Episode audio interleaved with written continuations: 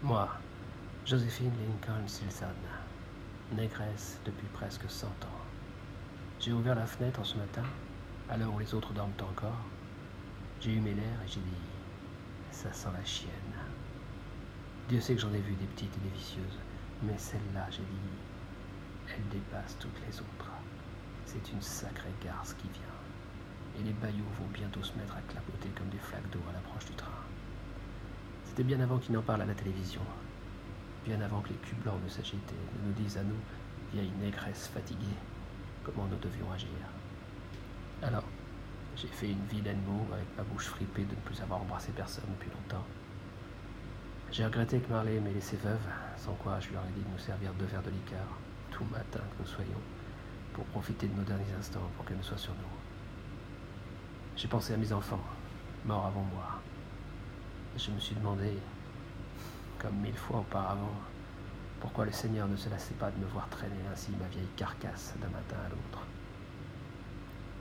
J'ai fermé les deux derniers boutons de ma robe et j'ai commencé ma journée, semblable à toutes les autres.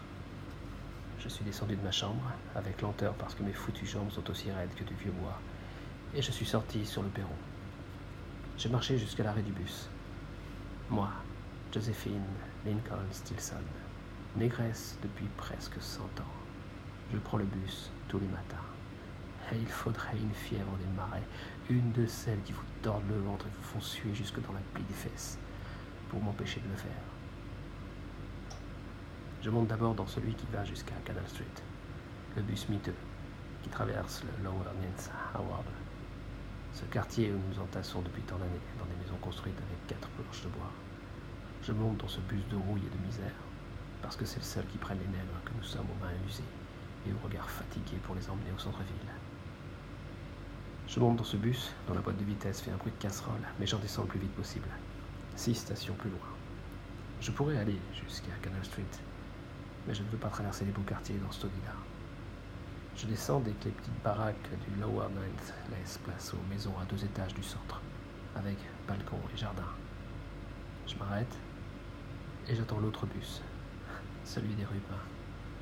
C'est pour être dans celui-là que je me lève le matin. C'est dans celui-là que je veux faire le tour de la ville. Un bus de blanc qui me dévisage quand je monte parce qu'il voit tout de suite que je suis de Lower Ninth. C'est celui-là que je veux si je me lève si tôt. C'est que je veux qu'il soit bondé parce que lorsque je monte, cela me plaît d'avoir devant moi, en une double rangée un peu blafarde, tous ceux qui vont s'épuiser au travail. Et je m'assois. Je le fais toujours avec un sourire d'aise, n'en déplaise aux jeunes qui me regardent en se demandant quel besoin a une vieille carne dans mon genre de prendre le bus si tôt. Encore qu'il n'en soit pas tant que ça à se demander ce genre de choses, car la plupart s'en foutent, comme ils se foutent de tout. Je le fais parce que j'ai gagné le droit de le faire, et que je veux mourir en ayant passé plus de jours à l'avant des bus qu'à l'arrière, tête basse, comme un animal honteux. Je le fais, et c'est encore meilleur lorsque je tombe sur des vieux blancs.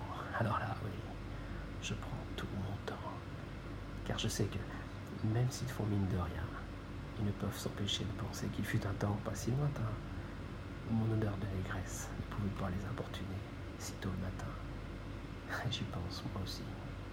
C'est bien que nous sommes unis, d'une pensée commune, même si chacun fait bien attention de ne rien laisser paraître. Nous sommes unis, au couteau face à face. Et je gagne, chaque fois.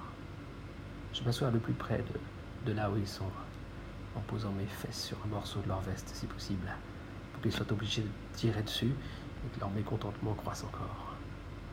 Jamais aucun de ces vieux blancs n'a laissé sa place lorsqu'il est arrivé que le bus soit plein. Une fois seulement, alors que j'avançais dans la travée centrale, un homme m'a souri, s'est déplacé pour aller côté fenêtre et m'a fait signe de m'installer à côté de lui, sur la place qui est libérée. T'as pas peur des vieilles fâches noires, mon fils? J'ai lancé pour rire. Et il m'a répondu en souriant. Nous sommes battus pour cela. C'est depuis ce jour que lorsque j'ai besoin d'un clou ou d'une ampoule, ce qui n'arrive pas si souvent, je traverse la ville pour aller chez Ruston Sons, le quincaillier. Car ce jeune blanc-bec là est le cadet du vieux Ruston. Je me fous que le clou soit plus cher qu'ailleurs. J'y vais au nom des vieilles luttes et du goût savoureux de la victoire. Moi, Joséphine Lincoln Stilson, négresse depuis presque cent ans. Je dois être une bien grande pécheresse, car, je l'avoue franchement, je ne me lasse pas d'avoir gagné. Je fais le tour de la ville en bus chaque matin, et c'est comme de faire la tournée de mon empire. Les chauffeurs, je les connais. Ils m'aiment bien et me saluent avec politesse. Ce jour-là, donc, comme tous les autres, depuis si longtemps, je suis monté dans le premier bus. Il y avait une place au premier rang, à la droite du chauffeur. Je m'y suis mise. Une belle journée qui s'annonce, hein, Miss Stilson a-t-il lancé. Et comme je n'aime pas parler pour ne rien dire, comme la vie des autres m'importe peu, j'ai répondu en articulant bien pour que les gens assis derrière entendent. J'ai répondu Ne crois pas ça, fils. Le vent s'est levé à l'autre bout du monde. Et celle qui arrive est une sacrée chienne qui fera tâter nos eaux nègres.